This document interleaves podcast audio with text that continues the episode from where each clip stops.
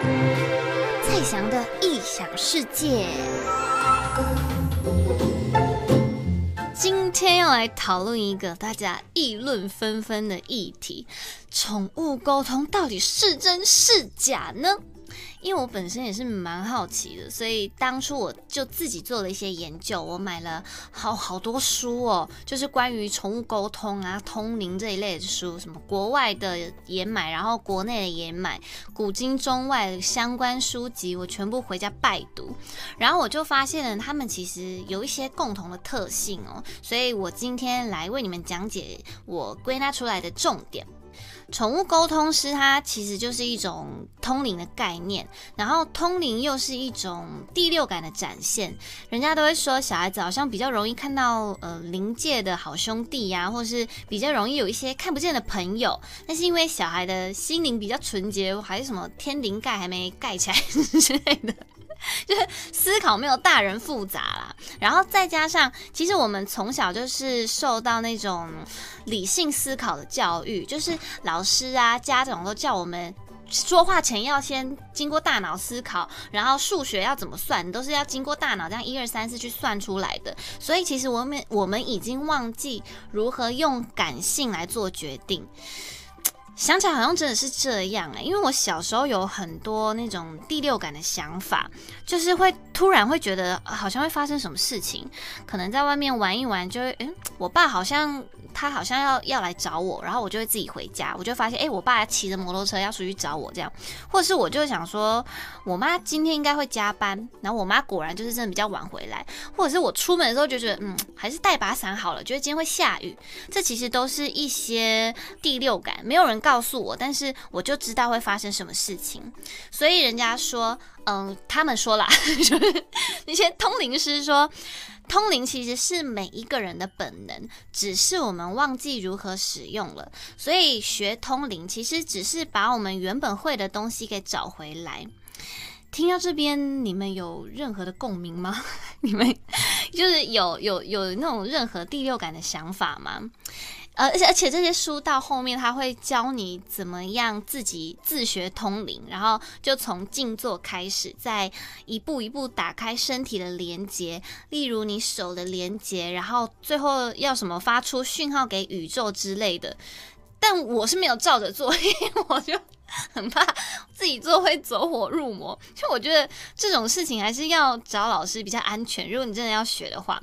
好。总之就是呢，通灵是每个生物的本能，例如人类、猫、狗、鹦鹉。然后我我看过一本书，他是一个国外的通灵师，他说最酷的就是其实什么山川河水也能通灵。但这我就有一点疑惑啦，就是他就会说，诶，树会跟他说那个什么，那个人类都乱砍树，他觉得很伤心啊。然后下大雨过后，那个河川变得很脏，他也会觉得很不舒服之类的。好，这是就是我刚刚是以我我自己看到的书跟你们讲这样。但呃，不得不说，在兽医界里面非常非常排斥宠物沟通，因为他们就觉得你其实只要读好宠物行为学，你就能理解动物的肢体语言、它的眼神、它叫声的频率，你就可以知道他们在想什么啊。那宠物沟通师都是骗人的啦，因为这其实在我们那个兽医界里面，真的真的蛮禁忌的。你只要问一个医生说：“哎，你相信宠物沟通吗？”百分之九十都会被打枪，因为医生就是以科学在办案的，他不相信专业以外的事物，而且他相信眼见为凭，他能够以自身的经验或所学的知识判断动物的病况，而且兽医也会有很好的仪器可以检查，所以你说医生怎么会相信宠物沟通呢？对不对？比如说像我之前前几集就有说，哦，猫咪会乱尿尿啊，这样，然后没有办法解决问题。然后很多人就会去找宠物沟通师说怎么办？那个为什么会乱尿尿？可以请沟通师帮我问一下他吗？然后猫咪可能就说，嗯，因为我不喜欢那个沙子踩起来的感觉。这不就是，这不是就是也是兽医知道了吗？这是就是也是一种动物的行为学。好吧，嗯，所以哦，好，我现在跳回主观的那个意意思，因为我自己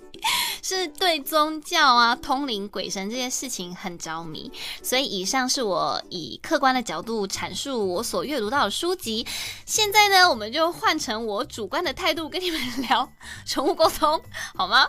因为以下是我自己的亲身经验，我自己有做过不下五次的宠物沟通，就是在我大学读书的时候，就是一边在那边上那个科学的兽医的那些理论呐、啊，然后什么生理学啊之类的，然后一边在那边研究宠物沟通。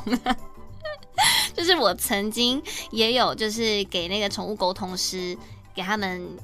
沟通过这样子，我只要给他们动物的照片还有名字，宠物沟通师他就可以跟他聊天，而且这是在我没有给那个沟通师一些额外的资讯之下，我觉得准确度可以到百分之九十。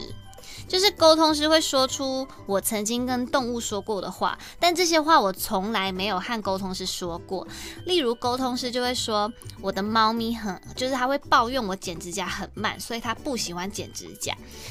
对，因为我真的是害怕剪指甲会把它剪流血，所以我就是剪每一根都会很很紧张，然后又剪很慢，一直要瞄准，然后还要动来动去，然后那个指甲很小，一直要瞄准。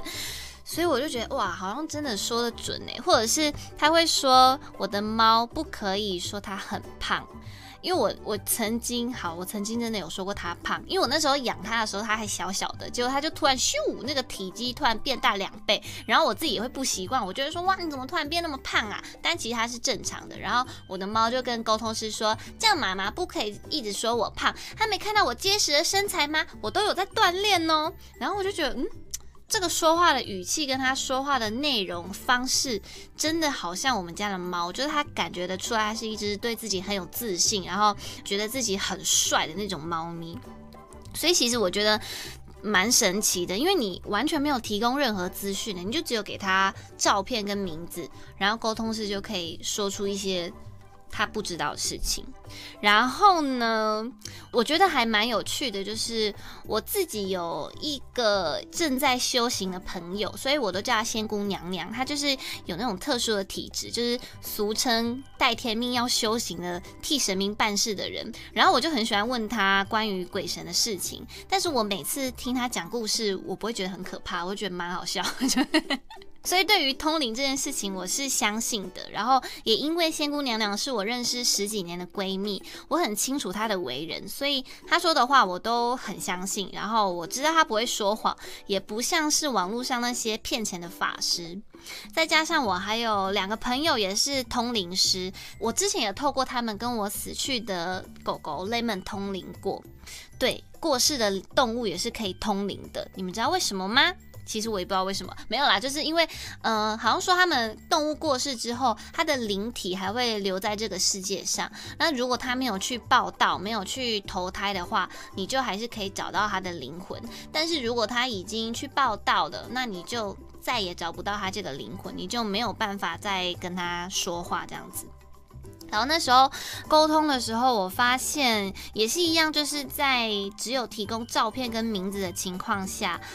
沟通师可以说出以前我跟 Lemon 相处的日常小点滴这样子，所以这部分我个人啦，我个人好不好？我我本人的立场，我是真的是相信宠物沟通的，只是你要找到一个是你信任的老师，你就是如果找到神棍，那你当然就是哎。不行啊，对不对？然后最后我要说的是，其实为什么我我们会想要找宠物沟通师，就是无非是希望可以更了解动物，甚至是对死去的宝贝说出心里的遗憾。你可能来不及跟他道别，或是你还放不下对他的执着，这这也是好事啊。只是说，如果你想要更了解动物的想法，其实除了通灵，你还有很多方式可以做，例如读书，或者是听我的蔡强的异想世界啊，也会有很多的资讯给你们讲。当然，还是希望大家不要被骗。像我第一次找宠物沟通师的时候是。追踪他大概半年，我就会看他发的文章，然后说的内容笼不笼统。因为有些沟通师他说的内容真的很笼统，就是 你没有办法说出一个 key point，就是他好像都会讲出一些每一只动物都会发生的事情。例如说，他就会说猫咪，嗯、猫咪很喜欢咬人，诶，对，猫咪真的很喜欢抓人啊，对不对？猫咪很喜欢咬人，那他就不能说出一个真正为什么他会抓人的原因。他比如说，他如果今天能够说到，因为嗯、我的爸爸有时候都会踢我的屁股，所以我很喜欢抓他。我讨厌他，我就会抓他。他如果能够说出这种有鉴别度的东西，你才能够相信这个沟通师。所以我当初也是利用这个方式，我就是看那个沟通师能不能讲出一些真的很关键的文字，然后我才进而的去做了第一次的沟通，这样子。我是觉得蛮好玩的，你可以看到事情不同的那一面。然后这段话都是我自己的主观看法哦，只是提供你们一个参考的资讯。因为其实我之后蛮希望可以找我的朋友上节目，但我看他们好像是很忙诶。就是如果有机会的话，我蛮想要让大家更认识宠物沟通神秘的面纱。下次见喽，拜拜。